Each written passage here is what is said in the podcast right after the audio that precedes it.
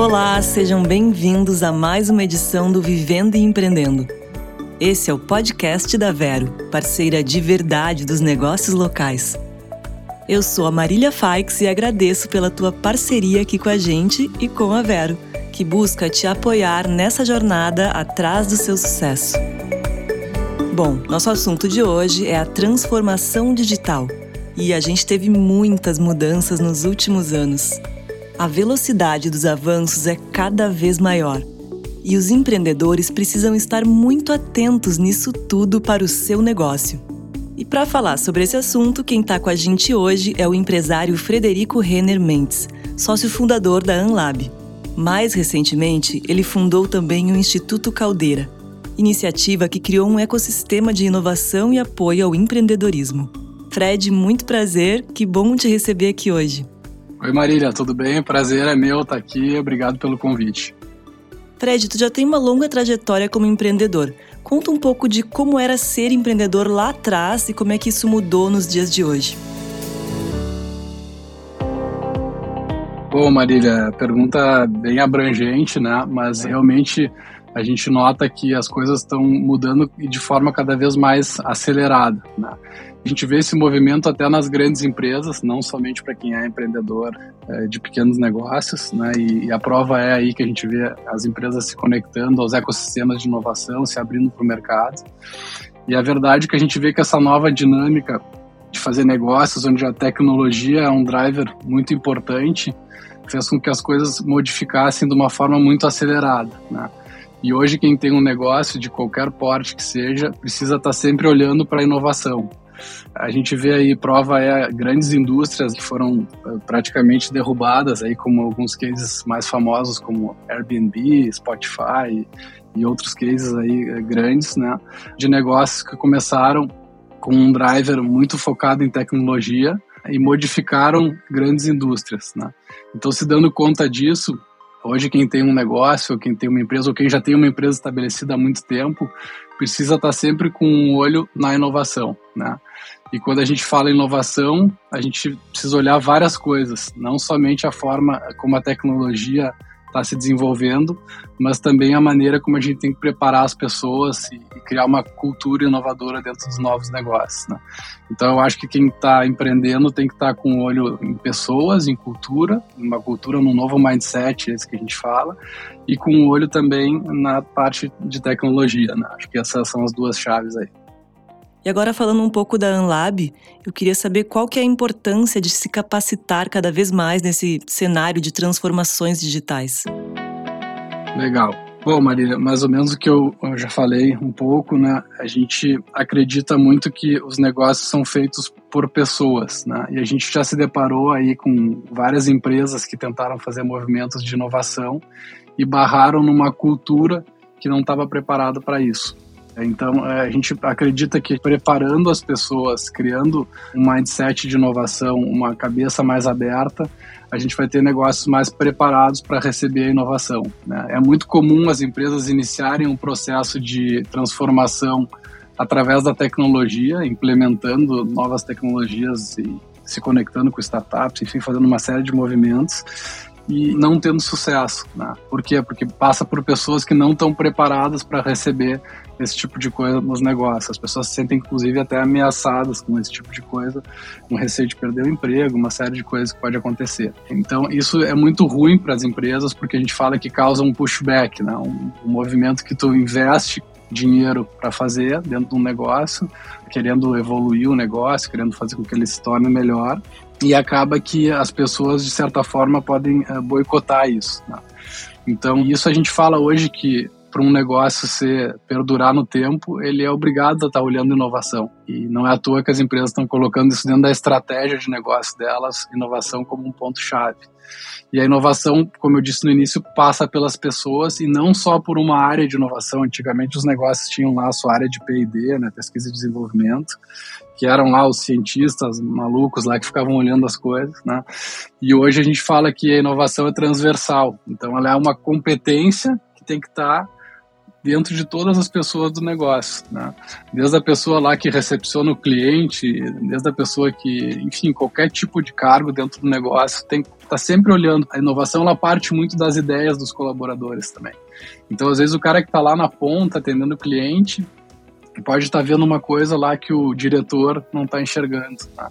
E é preciso que tenha um fluxo dentro da empresa, né, que recepcione isso, que tenha uma gestão da inovação, né, uma forma que tu consiga enxergar essas ideias, organizar elas, transformar em projetos e isso virar melhorias dentro dos negócios. Se tu não tem pessoas pensando nisso, capacitadas a olharem novo, tu nunca vai ser inovador. Né? E mesmo que tu queira implementar lá de uma forma como a gente até acredita que tem que ser feito, mesmo que é top-down, né, de, de cima para baixo, da diretoria, do presidente para baixo, eh, se as pessoas de baixo não estão, de uma certa forma, sensibilizadas e preparadas, a gente não acredita que isso vai para frente. Né? Mas é um movimento, sim, que tem que ser de cima para baixo, ao mesmo tempo, se vem de baixo para cima, se uma pessoa de baixo da empresa quer implementar coisas inovadoras e o presidente ou a diretoria não comprou a ideia, é muito difícil daquilo para frente também.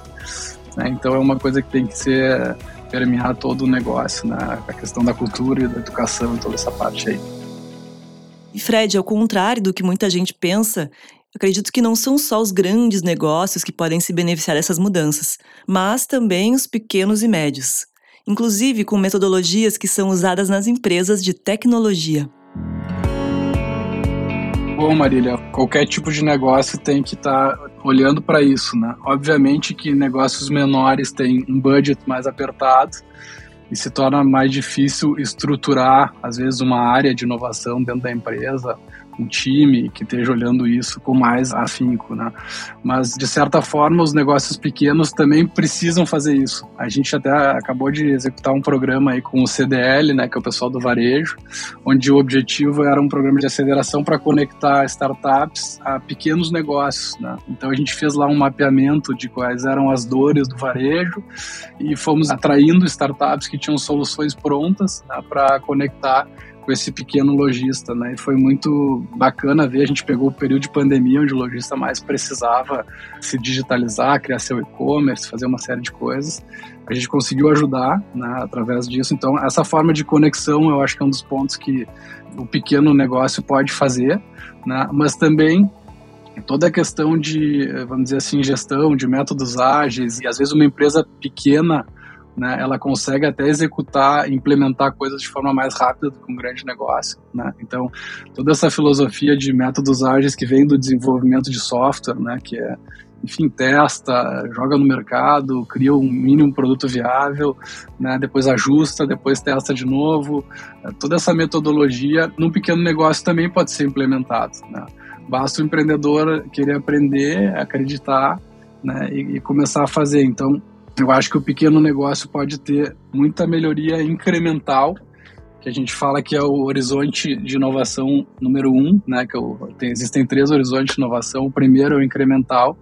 Esse é talvez o que seja mais fácil de um pequeno negócio fazer e ao mesmo tempo o que dá o retorno de mais curto prazo. Né? Então, por exemplo, tu implementa uma, uma tecnologia dentro do teu negócio, talvez no primeiro mês tu já sinta uma economia financeira, né? uma melhoria na lucratividade do negócio. Enquanto que às vezes tu mexer em coisas, como eu falei, como cultura, né, coisas mais densas, seja mais longo prazo o resultado e de maior custo também, capacitar as pessoas, etc. Né? Então eu acho que talvez fazer uma gestão mais ágil, né, uma gestão como as startups utilizam muito, é um formato e a conexão com a tecnologia eu vejo que tem muita empresa já fazendo e que é uma coisa que gera resultado a curto prazo. Acho que pode fazer com que um pequeno negócio perdure mais tempo aí e evolua mais. E agora, falando sobre inovação, por que, que é tão importante ter esses ecossistemas que conectam startups, universidades e o poder público? O que, que isso muda para o empreendedorismo? Bom, eu sou aqui o maior fã dos ecossistemas, né? Quando eu conheci a primeira vez foi numa viagem para o Vale do Silício. Visitei lá a Plug and Play, que é uma das maiores aceleradoras lá que tem um hub de inovação sensacional. E, e, aquilo me chocou, assim, ver a forma como o poder que um hub desse tem numa comunidade, numa cidade, no, no empreendedor, em quem está se beneficiando dele.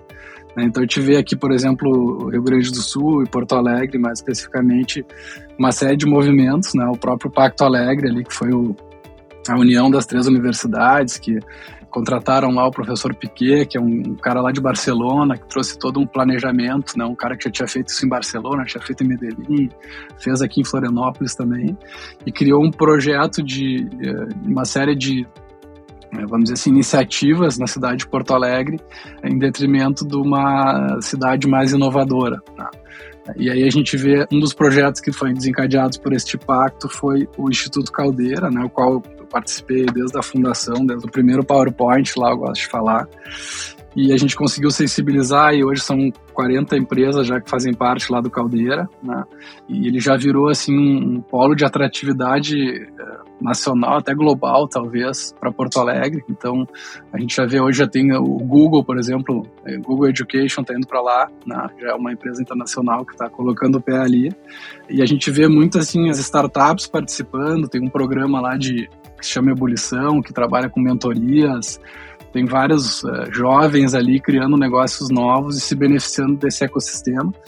Ao mesmo tempo, a gente conseguiu fazer a integração da hélice, que é o que a gente fala a quádruple S lá, então lá dentro tem lá a iniciativa privada, tem as parcerias com as universidades, o poder público está lá com a Secretaria de Desenvolvimento, lá sediada lá dentro, e também a comunidade que se beneficia frequentando, e a gente já vê todo o bairro ali modificando ali na frente, no próprio DC Shopping ali já tem agora um complexo de restaurantes ali com o mercado paralelo, e uma coisa puxando a outra, né, a gente consegue fazer esse movimento de transformação de um bairro que é o quarto distrito, né?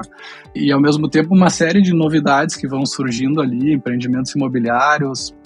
Nós mesmos da Unlab criamos um hub dentro do Caldeira que se chama Tijolo, Hub, e é um hub de construção civil, mercado imobiliário, então a gente já está criando um hub por nicho, né, que já é uma consequência do Caldeira. Né. Lá no Tecnopuc também temos uma iniciativa que é o Celeiro, que é um hub de agronegócio também que a gente se envolve e está ajudando na concepção. Então eu acho que os ecossistemas eles fortalecem toda, toda a comunidade, modificam uma cidade, né, tornam ela mais empreendedora e ao mesmo tempo são importantes para as próprias empresas locais, né? Eu acho que a gente teve uma adesão tão grande no Caldeira porque existia uma dor das empresas ali que estavam vendo a nossa economia local aqui para o buraco, né? As empresas todas saindo de Porto Alegre, os jovens que se formavam nas universidades que são muito boas aqui, indo trabalhar em outros lugares do mundo que não tinham opções aqui. Então, o ecossistema ajuda em todos esses pontos aí, por isso que eu acredito tanto e sou tão fã desse tipo de coisa. E chegou a hora da dica Ban Ricardi. Quer deixar o clima da sua empresa mais leve? Comece melhorando seu astral e a comunicação. Seja empático, crie um ambiente de confiança e abertura. O time conta com você para lidar com os desafios com otimismo e energia. Fred, muito obrigada por essa conversa. Imagino que os empreendedores que estão nos ouvindo tiveram a possibilidade de pensar em ideias e inspirações para ajudar a alcançar seus objetivos. Mas antes da gente terminar, deixa aí o teu recado final. Legal, Marília, eu que agradeço o convite. Desejo sucesso aí na série de podcasts, na série da Vero. Deixar um recado final aqui que as pessoas sigam empreendendo aqui, sigam é, apoiando a inovação na nossa cidade no nosso estado aqui do Rio Grande do Sul. Obrigado pelo convite. Hoje, o Vivendo e Empreendendo fica por aqui. O podcast que te deixa por dentro de tudo o que rola no mundo dos empreendedores é um oferecimento da Vero, parceira de verdade dos negócios locais. Se você quer mais informações sobre empreendedorismo, siga a Vero nas redes sociais no arroba Seja Vero. Eu sou a Marília Faix e te aguardo no próximo programa. Até mais!